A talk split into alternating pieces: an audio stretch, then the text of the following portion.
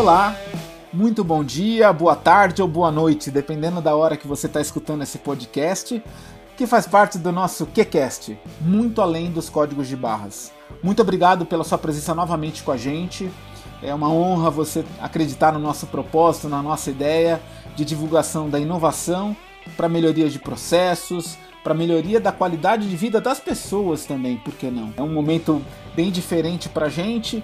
A gente está passando por uma final de pandemia já aqui, estamos em dezembro, onde muitos processos já estão se ajustando, é, porém muitos novos negócios se abriram também do ponto de vista de processo, de oportunidade e, e, e por que não a gente aproveitar isso para o nosso próprio negócio? E esse é o nosso objetivo principal. Eu sou o Luiz Eng, tenho aí a grande responsabilidade de bater um papo aí com o nosso hall de grandes inovadores, é, de incentivadores da inovação.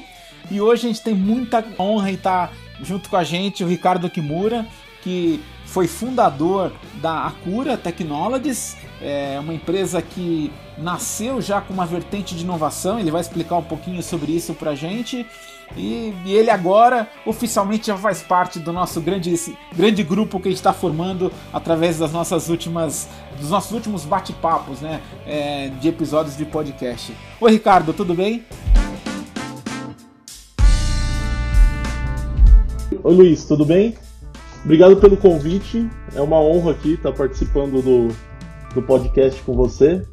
Que já é um, um cara que eu conheço de longa data e sempre admirei. E que está sempre, sempre teve trabalhando com RFID, assim como eu, né? A gente começou RFID no momento que pouca gente acreditava em RFID, né? Mas, mas a gente teve aí a, a, a, força de vontade de estar tá continuando a fazer isso. E mais do que isso, né? Vocês aí da cura, né? Acreditaram não só no RFID, como trazer e buscar tecnologias de diversas partes do mundo para implementar o RFID, né? Conta um pouquinho para mim, o Ricardo, como é que esse processo aconteceu junto com vocês? É, conta um pouquinho dessa história aí de, de inovação da cura. Bom, vamos lá, vou tentar resumir aqui para a gente ficar dentro do tempo. A cura começou mais ou menos em 2001. Ela foi criada, na verdade, quem fundou a cura foi eu e o Marcos Honda. Né? Nós já trabalhávamos para numa empresa de RFID, empresa suíça na época chamada Sokimati, que hoje pertence ao grupo da HID. Então a gente já estava fabricando naquela em 99, 2000, nós fabricamos tags LF no Brasil. LF, LF só para o pessoal saber, low frequency, né, de frequência baixa. Isso, 125 kHz e 134.2 são as duas frequências de LF, né? Uma é para uso geral, que é 125 kHz, e a 134.2 é mais para identificação animal. Então, naquela época, a gente desenvolveu no Brasil máquinas para fazer esse tipo de, de tag, né? Que na verdade é uma bobina com um chip. A Sokimati era detentora dos, de um patente que chamava Direct Bond, né? Que antigamente você tinha que colocar um chip, um capacitor de ressonância e a antena.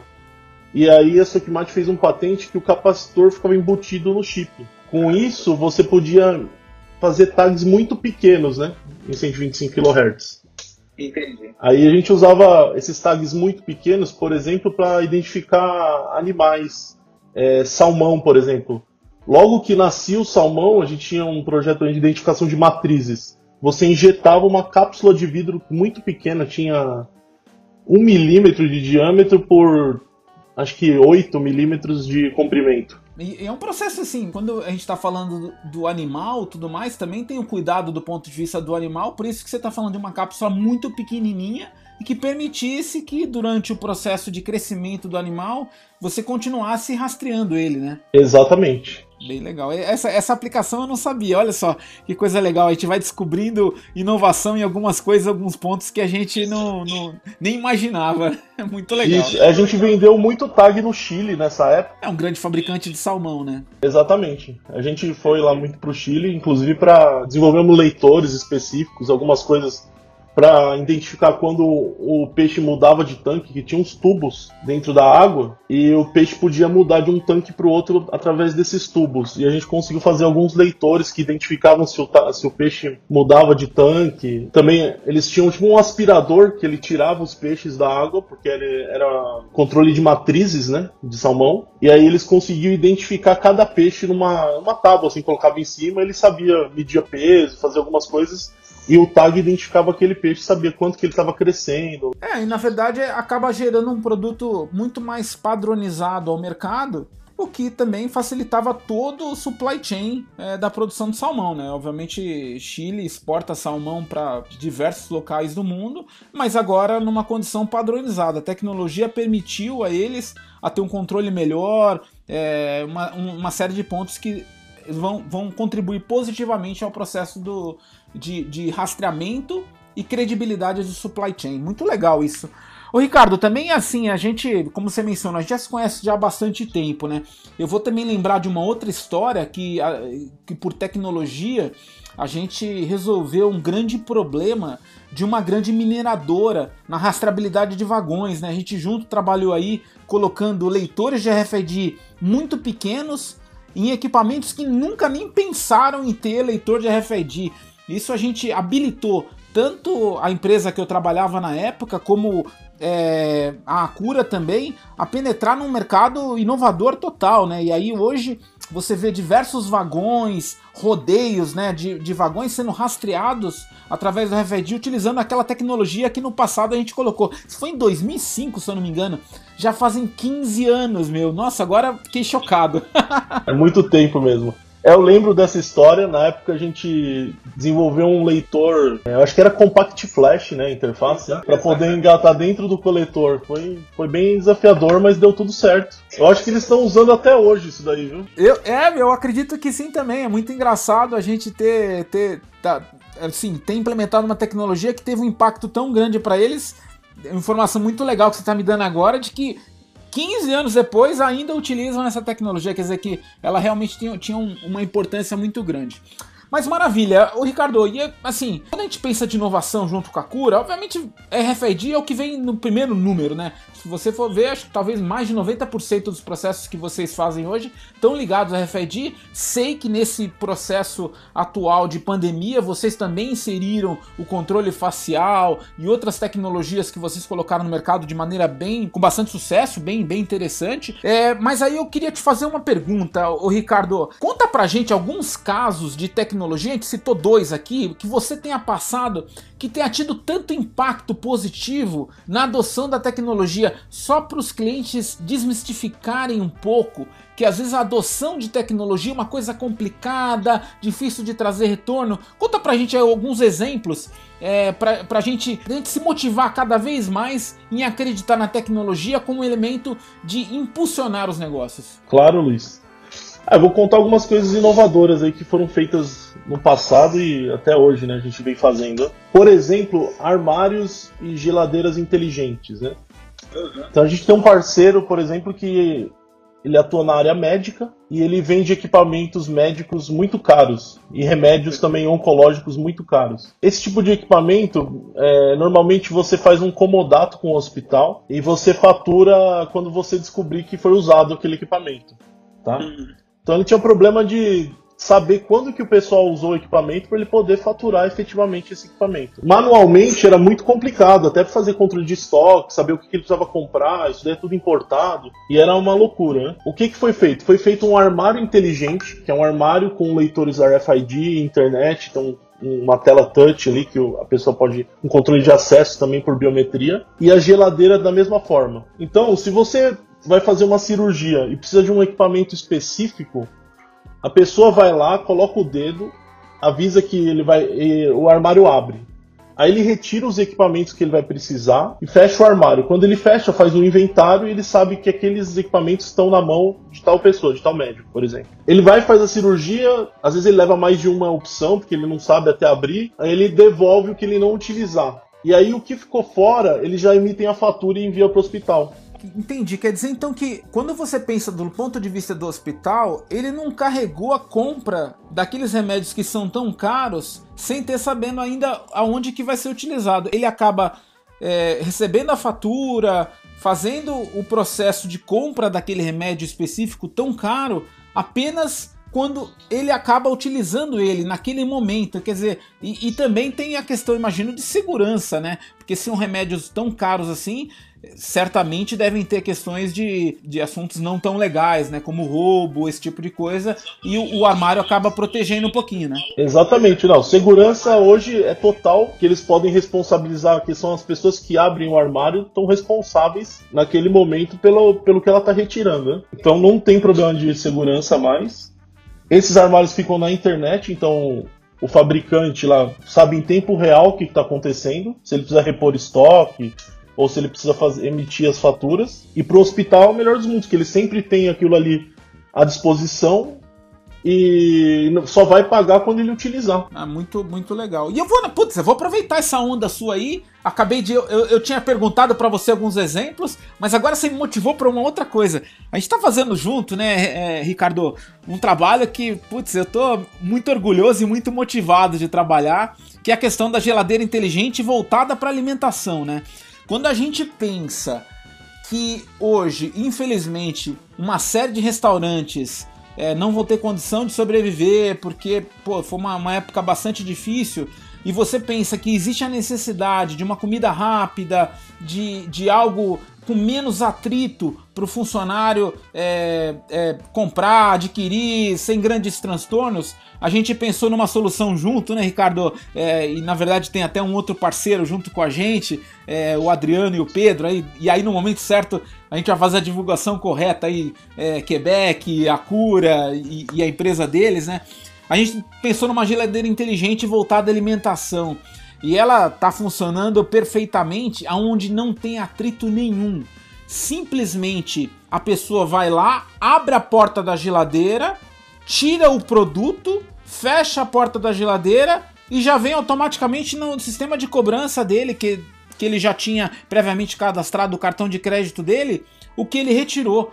Pô, isso é um processo que vai modificar muito o que a gente chama de, de fast food, mas não aquele fast food de, de, comidas rápidas na rua aí, de, que a gente conhece, não vou citar nenhum nome, mas é, é, é, é do cara que tá trabalhando, precisa se alimentar, voltar para uma reunião, às vezes está sem tempo, não tem nenhum restaurante perto, pode ajudar. O que, que você acha dessa tecnologia da gente, hein, Ricardo? Ah, eu também fiquei muito feliz da gente ter trabalhado nisso, desenvolvimento desse dessa geladeira. Eu acho que a experiência de compra, como você disse, é, é fantástica, com o menor atrito possível, né? É super simples de fazer a compra. Então, pro, que é o que o usuário espera, né? O usuário quer que seja fácil, né? De fazer as coisas, né? A gente tem que facilitar a vida do, do usuário e isso daí é uma coisa que a gente está fazendo e isso daí deve ter muito sucesso no futuro. Já está começando, né? Já está começando a ter bastante sucesso. Tá, já está começando, assim, é, é, é, talvez assim, é, a gente vai ter uma surpresa rápida do, da velocidade de adoção. Acho que é uma coisa que é, tá, tá bem legal para nossa ideia inicial do processo. Ah, muito show. Ricardo, é, é, assim, legal, acho que a gente comentou dois cases bem interessantes é, que estão utilizando o RFID. Eu queria um pouquinho da sua opinião, conhecendo a tecnologia como um todo. Você acredita que já está maduro o RFID para utilização no varejo, supply chain, é, logística, até na, na, vida do dia a dia. Quem gosta de corrida, eu sou um, um ávido esportista aí, é, acabo fazendo às vezes uma prova de corrida, de triatlon, vejo que em todas as provas da gente já estão utilizando tecnologia de RFID e eu nunca vi uma contabilidade errada de um tempo meu. Isso envolve água, envolve gente que eram grandes ofensores da tecnologia do ponto de vista de inabilitar. Você acredita na evolução da tecnologia que nós já estamos num, num ponto maduro que pode dar conforto para os clientes em adotar esse tipo de tecnologia? Sim, hoje sim, Luiz. Nós sempre fomos muito muito aversos a varejo, por exemplo, né? É, justamente por, pelo que você está falando, né? A tecnologia não estava madura, tinha muitos problemas, ainda o custo. O varejo é um mercado muito sensível a custo, né? Porque o varejista, você pega qualquer varejista, você pega o faturamento do varejista e vai ver o lucro que ele, que ele ofere no final do ano, é muito pequeno o lucro comparado ao faturamento dele, né? Diferente de uma Vale que a gente vende ou de outros de outras empresas, de outros mercados onde o lucro é muito alto, né? Então você pegar a Vale, faturar 10 bilhões, o lucro dela é, sei lá, 8 bilhões, né? É muito lucro, né? É, é só lucro quase, é só tirar dinheiro ali da terra.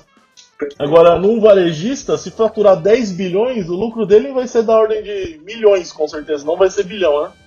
É, é a, a, a, lucratividade dele está no detalhe operacional e são coisas muito pequenas. A margem de lucro do varejista é muito pequena. Ele tem que ter o produto certo na ponta, entregar e reabastecer o mais rápido possível, porque senão ele não vai atingir nada de lucratividade. Ele vai trabalhar no prejuízo. Isso é uma coisa bem forte. Exatamente. É, só que hoje, é, tanto os, os chips, os tags, né, estão muito baratos, como os leitores evoluíram muito na sua capacidade de leitura, de, de conseguir realizar um, uma leitura mesmo em situações muito adversas, né? Então, com tudo isso, é, já se justifica a aplicação no varejo. Você pode ver que se você pegar as cinco maiores redes varejistas do Brasil, é, todas elas têm projeto de RFID.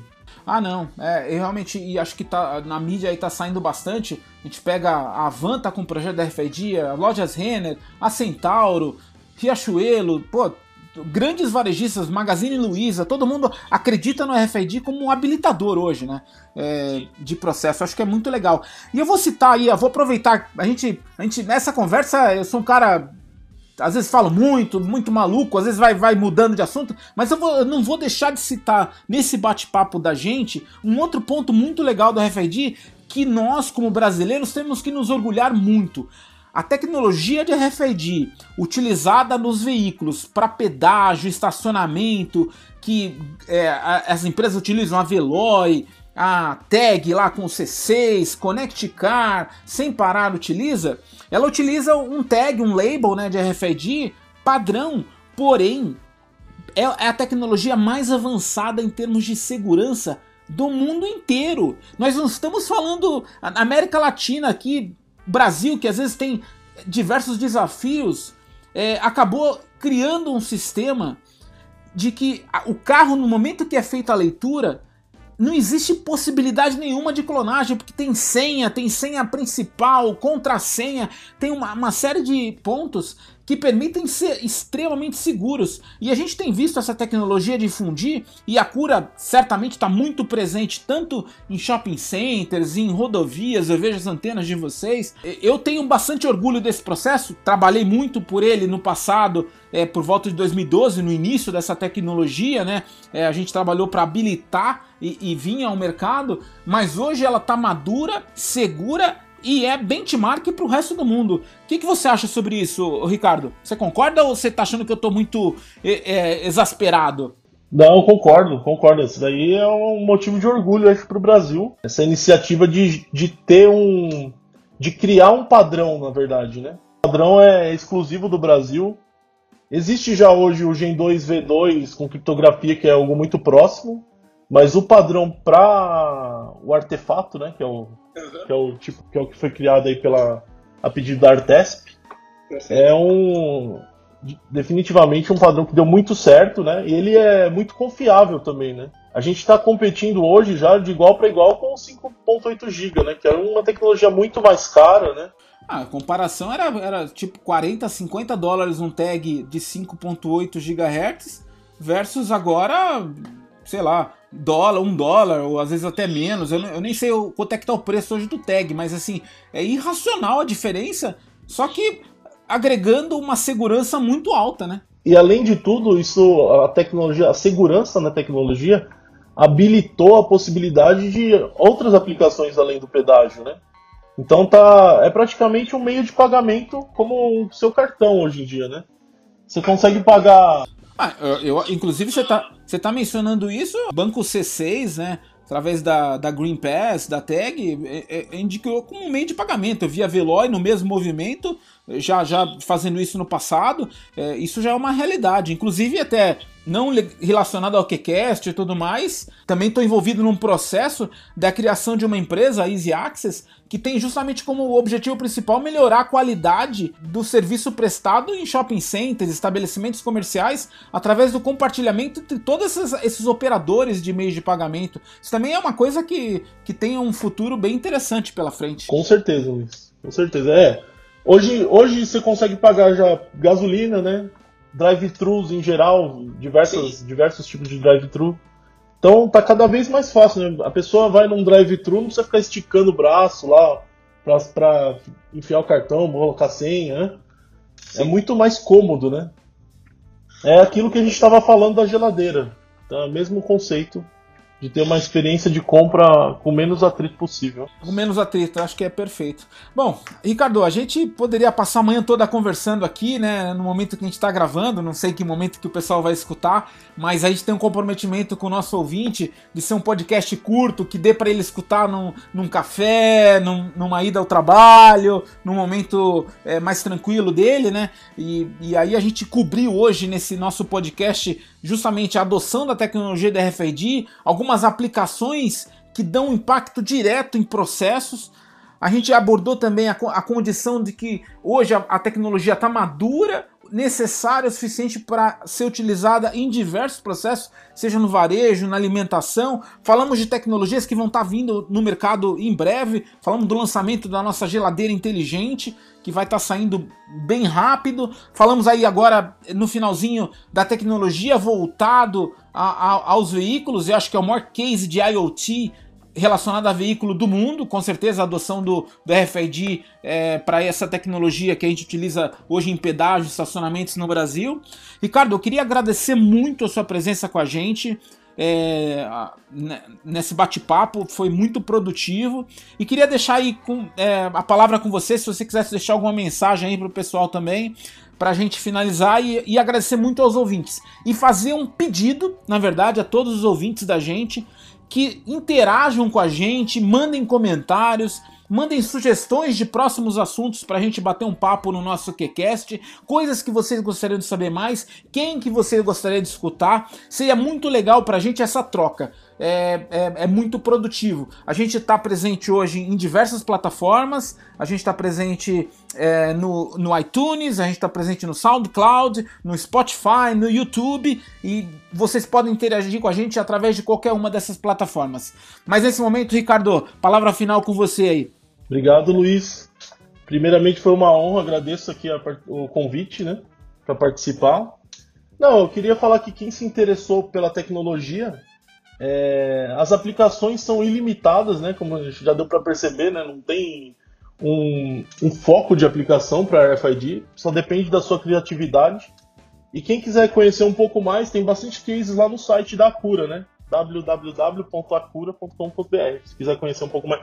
Como você disse, a gente podia falar o dia inteiro aqui do, de aplicações que a gente fez nesses 20 anos. Né? Eu tenho mais de 50, 100 aplicações aqui diferentes, não replicadas, né? Diferentes mesmo. Brigadão mais uma vez e, e, e assim, agradeço bastante, agradeço você, Ricardo, ao nosso ouvinte, reforçando a mensagem do Ricardo, podem procurar a Cura, podem procurar a Quebec através é, dos nossos diversos canais. É, lembra lembrando, exatamente, lembrando que a Cura é, é, fabricante, né? A gente não faz solução, essas soluções são todas feitas através de parceiros, tá? A gente é fabricante de hardware, a gente facilita a pessoa fazer uma solução, mas a gente não. Eu não vou lá no cliente final fazer solução. É, aí, aí podem contar com a gente aí. No, a Quebec acho que pode ajudar um pouquinho aí vocês nesse processo. Obrigado, pessoal. É, ficamos aí é, na expectativa do nosso último podcast do ano, que vai ser a próxima edição. E aguardo vocês por lá para a gente fazer um resumo do que a gente falou, novas tendências e bater sempre um papo sobre tecnologia, um papo gostoso, descontraído. Tenham um bom dia, boa tarde ou boa noite. Um abraço.